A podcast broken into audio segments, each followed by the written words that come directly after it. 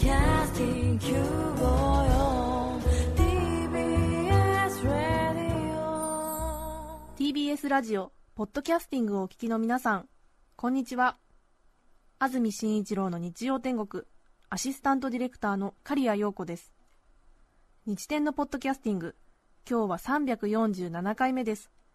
日曜朝10時からの本放送と合わせてぜひお楽しみください。それでは5月11日放送分。番組開始から10時29分までの放送をお聞きください。なお桃太郎の歌詞については経緯が込み入っているため後日補足する予定ですのでご了承ください。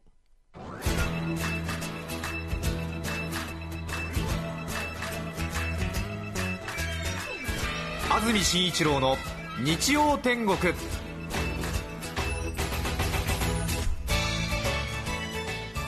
おはようございます。5月11日日曜日朝10時になりました。安住紳一郎です。おはようございます。中澤由美子です。皆さんはどんな日曜日の朝をお迎えでしょうか？さて雲一つない青空が広がっています、い、い天気になりました、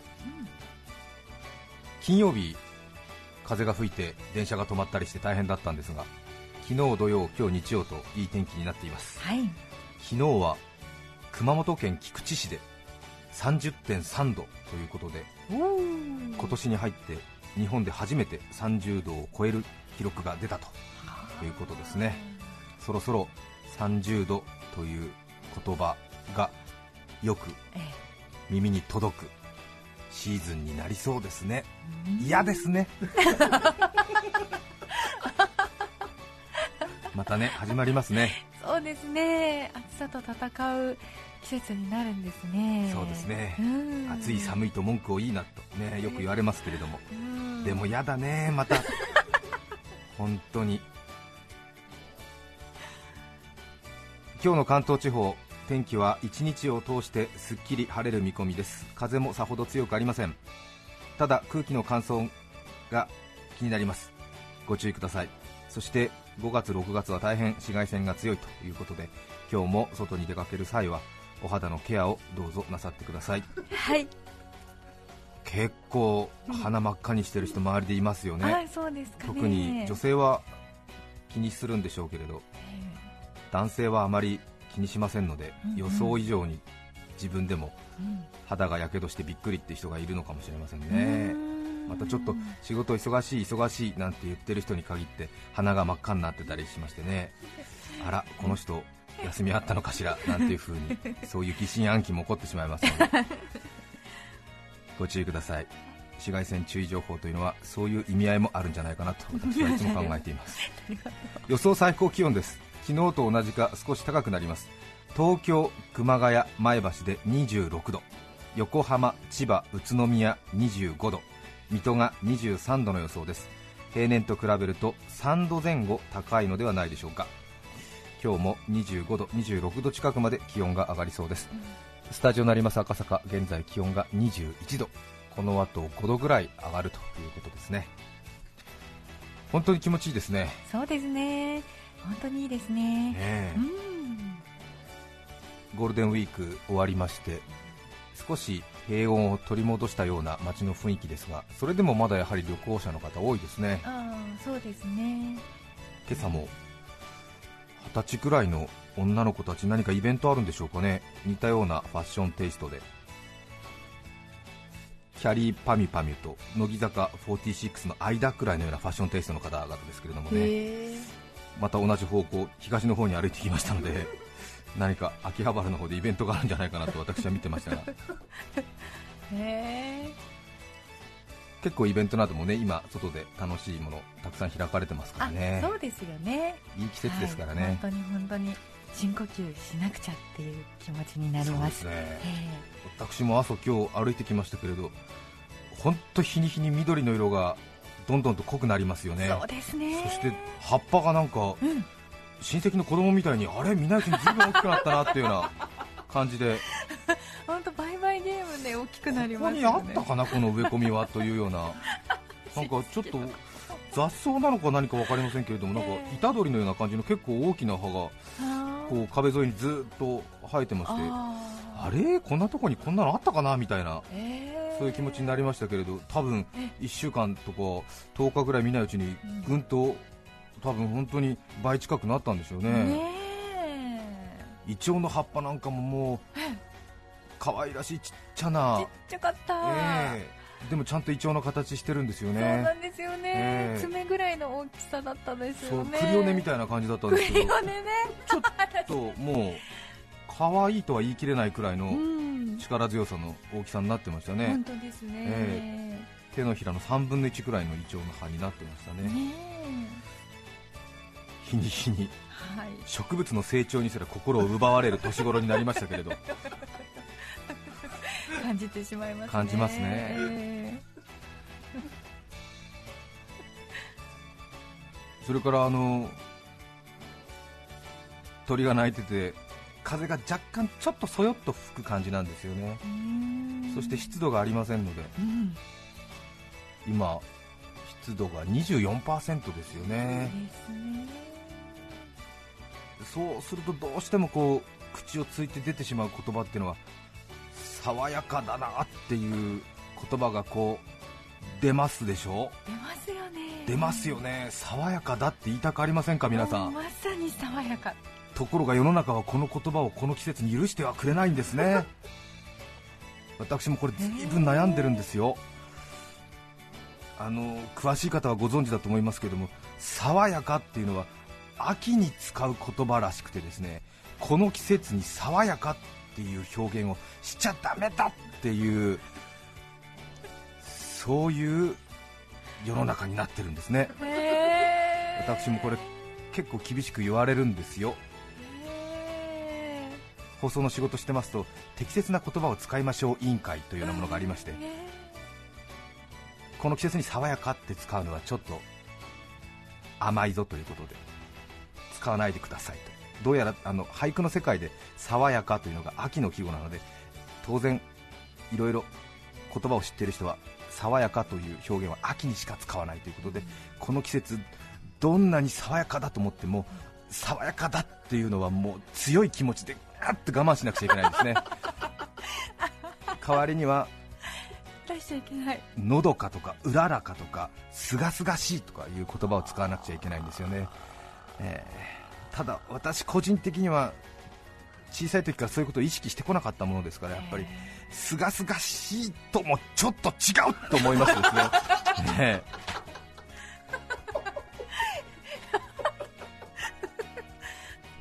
ぜひ爽やかっていうのを使いたいんですけれどもね。使っちゃダメだっていうことになってるんですね、抑えないといけないのかな。うん、うん。そういうことですよ。そういうことなんですか当然あの言葉っていうのはどんどん変わっていきますので、ええ。使いたい人がまあいろいろな意見ある中でも使っていいし、うん。そういう歴史を繰り返してダイナミズムを繰り返してどんどんどんどん変わっていくという、当然平安時代から言葉が変わってないと平成を生きる私たちも今も平安言葉で喋ってるってことになりますから ね、えーどんどんどんどん変わっていっていいんですけれども あなたのしている仕事はそういう変化の先頭に立っていい仕事なんですか？なんていうね。あ匿名のハガキなんかが送られてくるもんですから。ガッと言葉を飲み込むわけですけれども。ーそうか。そしてこれは比較的今揺れてる問題なのではい。決して使ってはいけないというわけではないらしいんですね、それで知っている側が知らない側を許容するような問題っていうなんか非常にそのえーえーとそういうようなカテゴリーなんですよね。だからもし間違っている人がいたとしても注意して正すほどではない。という、え。はあ、ーうん、罰則規定のない決まり。知ってる人が知らないくて使っている人を糾弾してはいけない、そうです。うん、なので、はい。静かに見守りましょう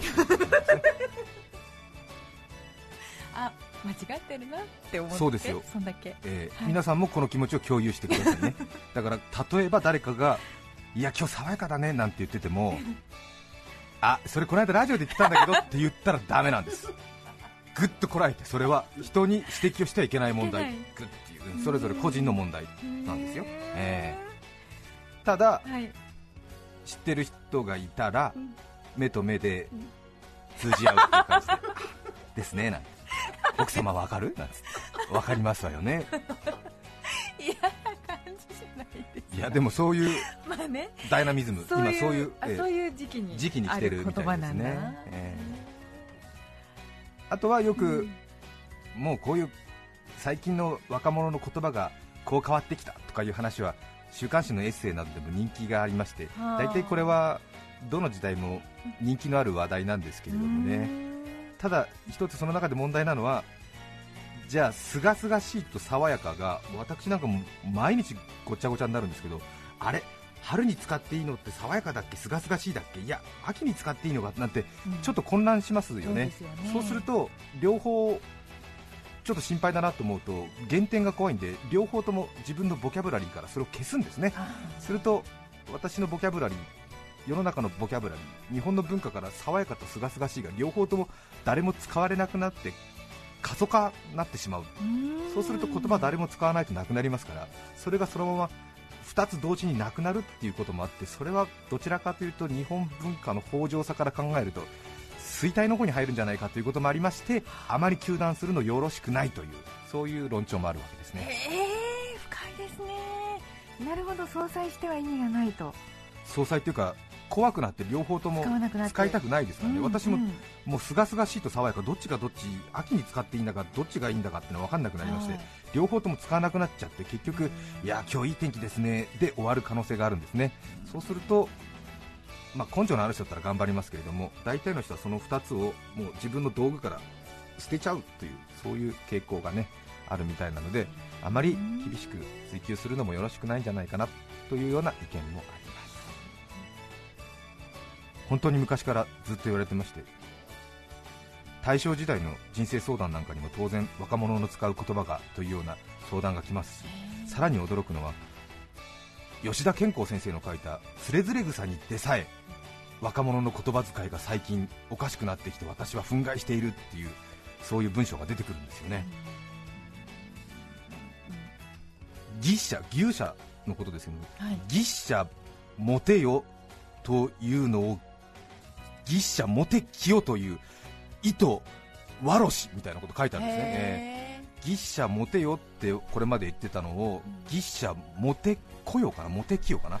最近の人たちはギッシャモテよのことをギッシャモテきよっていうその木ってなんだよみたいなことを吉田健康先生も嘆いてらっしゃるということで本当昔からそうやってね言葉が変わることに対してなんかこうやっぱり気になるっていう人がエッセイを書いてるのは最近のことではないえーまた爽やかなって秋にしか使っちゃいけないっていうことになりますとあの人の笑顔って爽やかだよねっていうのは秋にしか使っちゃいけないんですかっていうことになりますね。ね。あの人とっても爽やかな人ね。うん。秋の話ってことになるわけですよね。秋にあったの？なんていうことになるわけで。じゃあどうしたらいいのかしらみたいな、ええ夏に吹く爽やかな風。ん。秋っぽいの？みたいな。えあそう。これはセーフ？みたいな。いろいろ。本当ですね。考えが膨らんできますよね。はい。どう思いますか？これは知ってたとしても人に指摘しちゃいけない問題なので 指摘できないんですけどね。もやもやする。人に使ってはいいみたいですけどね。ですえねえ。でもそう言われるとなんとなくね、はい。あの人すっごくなんかねうん。背も高くて爽やかって言われるとん？と思っちゃったりしてね。ううん？ん秋ん？秋？秋なのかな？うん。夏だけなのかな？あの人の笑顔が爽やかになってきたから秋ですねみたいな。サラダ記念日みたいなことになったりするのかしら。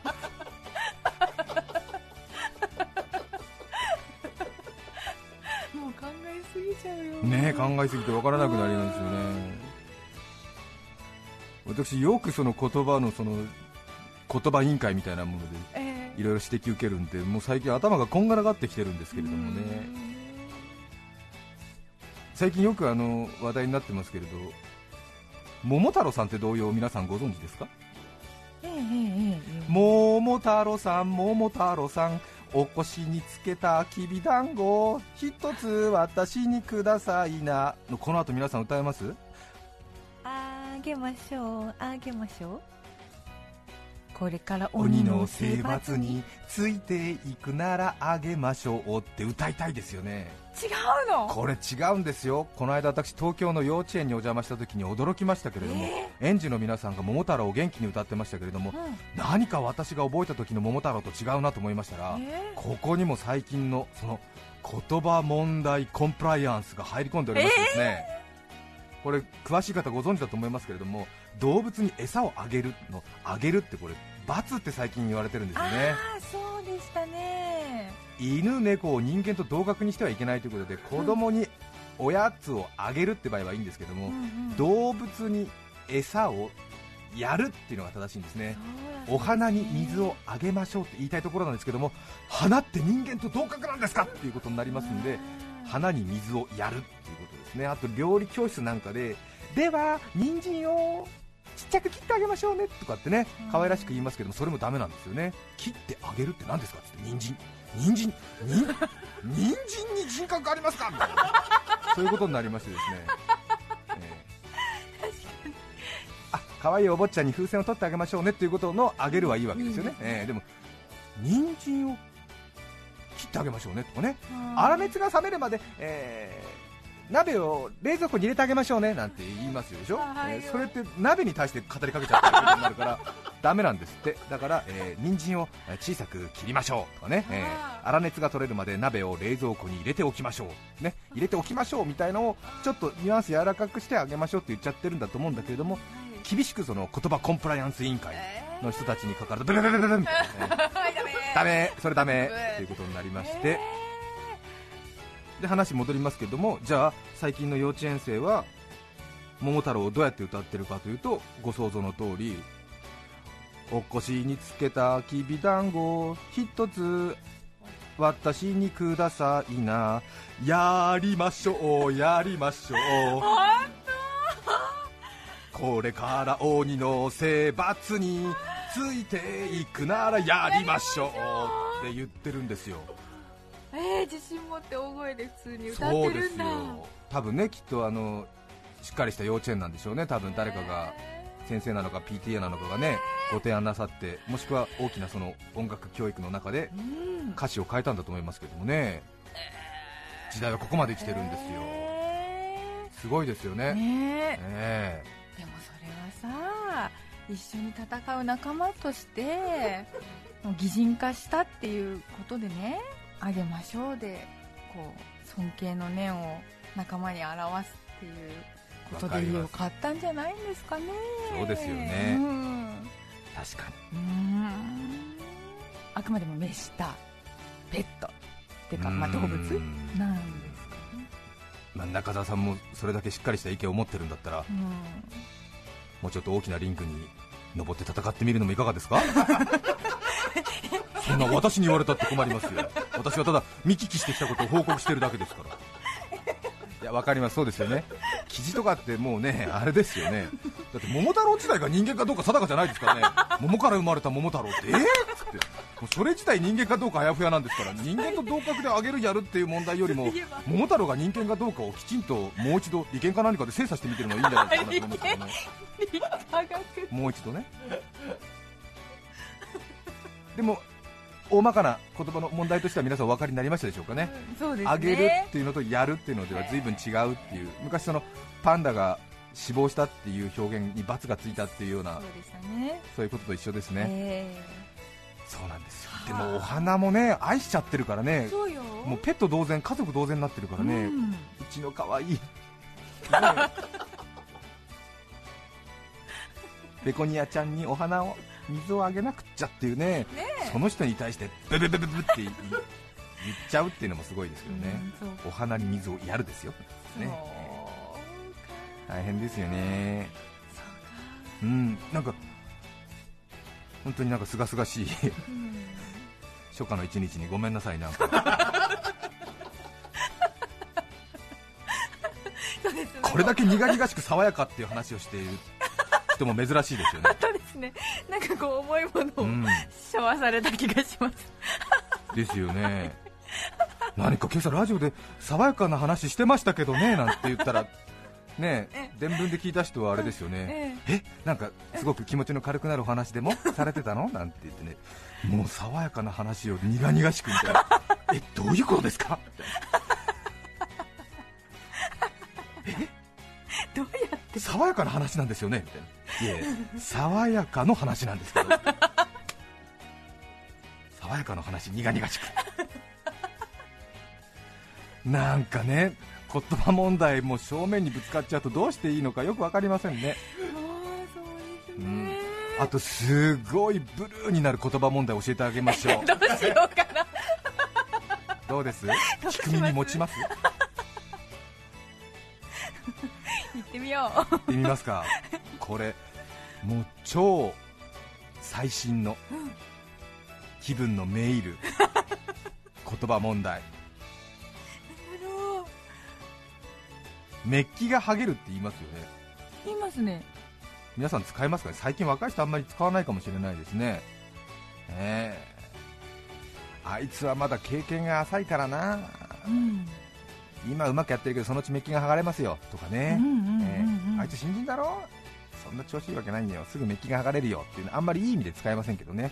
うん。すぐにその表面上取り繕ってることがボロボロと落ちていって本質がすぐバレてしまう、ええ。特に実力が足りないということがすぐ出てしまうっていうような時にねうん。使うと思いますけれどもね。メッキが剥げる取り繕っていたものが落ちてしまうっていうような言葉で文字通りメッキが剥がれるメッキが落ちるというようなことだと思うんですけどもはい。これ最新のええとっても憂鬱になる言葉問題。ええ。日本の最新のメッキ技術は大変に進化をいたしましてうん。メッキはそう簡単には剥がれません。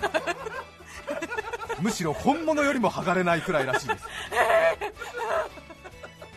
そうか。工業が進みまして失礼なメッキに。技術が上がりましてですねそうそうのことではメッキは剥がれません今の日本の技術では。ああそうなんですか、えなのでメッキが剥がれるというイディオム慣用句はうん。めったなことではないっていうそういう表現になりますね。えレアケースってこと？えレアケースってことになりますへねえ今の日本のメッキ技術ではメッキはほぼ剥がれない、ということは、はい。猿も木から落ちる工房も筆の誤り的な感じでそのイディオムを使うべし、そうですね、ええあれだけの大先生にしてもメッキが剥がれることあるんですね。いやー私の目の黒いうちにあの先生のメッキが剥がれるところを見ることになるとは思いもよりませんでした。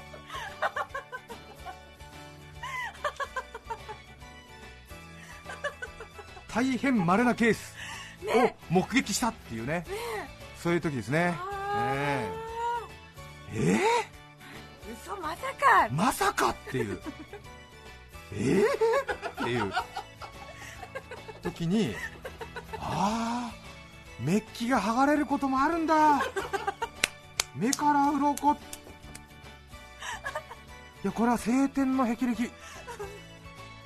メッキが剥がれる。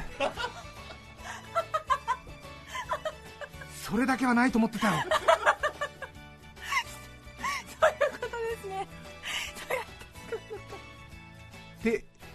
いう風になりかけてるっていうか、あのえメッキ技術が上がってきたのでメッキが剥がれるということはもうメッキ関係者に失礼だっていう ことですね、いうことですね。ええ。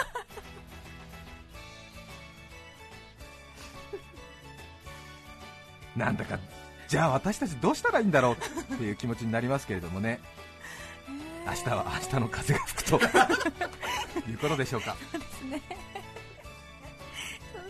今日もすがすがしい風が気持ちいいですね。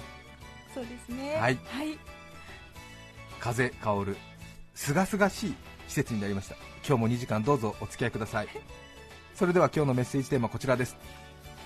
母さんの愉快な話。今日は母の日ですね。そうですね。母の日は皆さん何か予定はありますでしょうか？またお母さんがいない方にもお母さんを思う一日にしてほしいなと思いますがうんそうですね。母の日。は行が続きます。のでちょっとね息が持たなくなってしまうという毎年言ってますけどもね 母の日と、ね。えー11月12日皮膚の日ですね。これを私たちもなかなかねアナウンスするとき苦労するんですよ。母の日っていうのがね意外にあの息をねブレスを使うものですが文章の後半に来てますとその母の日の日にたどり着かない時があるんですよね。多めに残しとかないと。晴天に恵まれました日本全国。今日第2日曜日は母の日。あ足りないみたいな。早めにブレスを入れるんだったっていう。母の日の日まで持たないっていうね。母の日。皮膚の日。11月12日は皮膚の日ですけどね。日本臨床皮膚医師学会が定めた。111にいい皮膚で皮膚の日ですけどね。母の日と皮膚の日は息が足りなくなる。という母さんの愉快な話神奈川区横浜市神奈川区の薄毛は労災さんありがとうございあます。りがとうございます。母さんの愉快な話、先日半年ぶりに実家に帰った時の出来事です。はい。母が携帯電話がないとあたふた。そしてブツブツ言いながら家中を探し回っていました。きっとさっき言った焼肉屋さんに忘れてきたんだと母。すかさず家の電話から焼肉屋さんに問い合わせをします電話口でそうですか。まだああ入れないんですか？と母。察するにまだ忘れ物の携帯電話は届いておらずさらに置いてきたであろう個室は他のお客さんがいるからまだ探すことができない。と電話の向こうで店員さんが言っている模様。すかさずでは見つかりましたら今から言う番号にご連絡をお願いできますか？と母その瞬間私の脳裏に不安がよぎりました。では番号を申し上げます。携帯電話なんですけれども090と探している携帯電話の番号を伝える母。ケアレスミスではありながら年老いていく母を認めざるを得ない出来事でした。気持ちはわかりわますよ。かりますね。それはよくわかりますね。わかりますね。ちょっと瞬間にねどうしていいのかわかんないですよね沖縄県読谷村からいただきましたありがとうございます。ギリ昭和生まれさん男性の方ありがとうございます。先日部屋でインターネットをしているとリビングの方からドン！という大きな音が聞こえてきて、うん。何事だ！と思い急いでリビングに行ってみると、はい。母が仰向けに倒れていて痙攣していました。これはやばい。うん。急性のやつだ！と思い何をすべきか考えながら母に近づくと母が私にすがってきました。はい私はどうしようどうしようと思いながら母の顔を見るとなんか楽しそうなんです。あれ？なんか母笑ってると思いふと足元を見るとベロンベロンになったバランスボールの残骸がありそこで私は状況を理解しました。母はいつもバランスボールに座ってボヨンボヨンしながらテレビを見ています。母の体重に耐えられなくなったバランスボールが破裂し仰向けに母は倒れその自分の状況に息ができなくなるほど笑っていたのです母の日です。新しいバランスボールを買ってあげようと思います。そうですね。お母さんねドンっていうのはバランスボールが割れた音で尻餅ついて、うん。お母さん仰向けにひっくり返って自分でその状況に笑って 痙攣してたってね。でもその音とお母さんが仰向けに倒れてる事実を結びつけると巣は何事かっていう、ね皆さんからのメッセージお待ちしています、E メールのアドレスはすべて小文字で nichiten アットマーク tbs.co.jp nichiten アットマーク tbs.co.jp です。抽選で5名の方に何かと便利でシュールな表紙があなたの日常を演出。日天ノートを。3名の方にはカルピスセットをプレゼント。さらにメッセージを紹介したすべての方にオリジナルポストカード。アートイラストレーター虹助さんの制作による日曜日のパンダをお送りしています。今日のテーマは母さんの愉快な話。皆さんからのメッセージお待ちしています。それでは音楽です。中央区の古丸さん43歳女性の方からいただいたリクエストです。ありがとうございます。メイ斉藤由貴さんです。5月11日放送分安住紳一郎の日曜天国。10時29分までお聞きいただきました著作権使用許諾申請をしていないためリクエスト曲は配信できません。それでは今日はこの辺で失礼します。安住紳一郎のポッドキャスト天国。ダルビッシュ投手がノーヒットノーランまであと一歩。唯一のヒットは9回2アウトからでした。野球は2アウトから浮気はカミングアウトから。お聞きの放送は TBS ラジオです。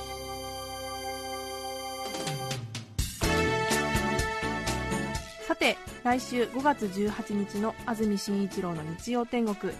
メッセージテーマは「私の部屋」ゲストは大相撲元立行司36代木村庄之助さんです。それでは来週も日曜朝10時 TBS ラジオ954でお会いしましょう。さようなら。安住紳一郎の「ポッドキャスト天国」これはあくまで試供品皆まで語れぬポッドキャスト。ぜひ本放送を聞きなされ。TBS ラジオ954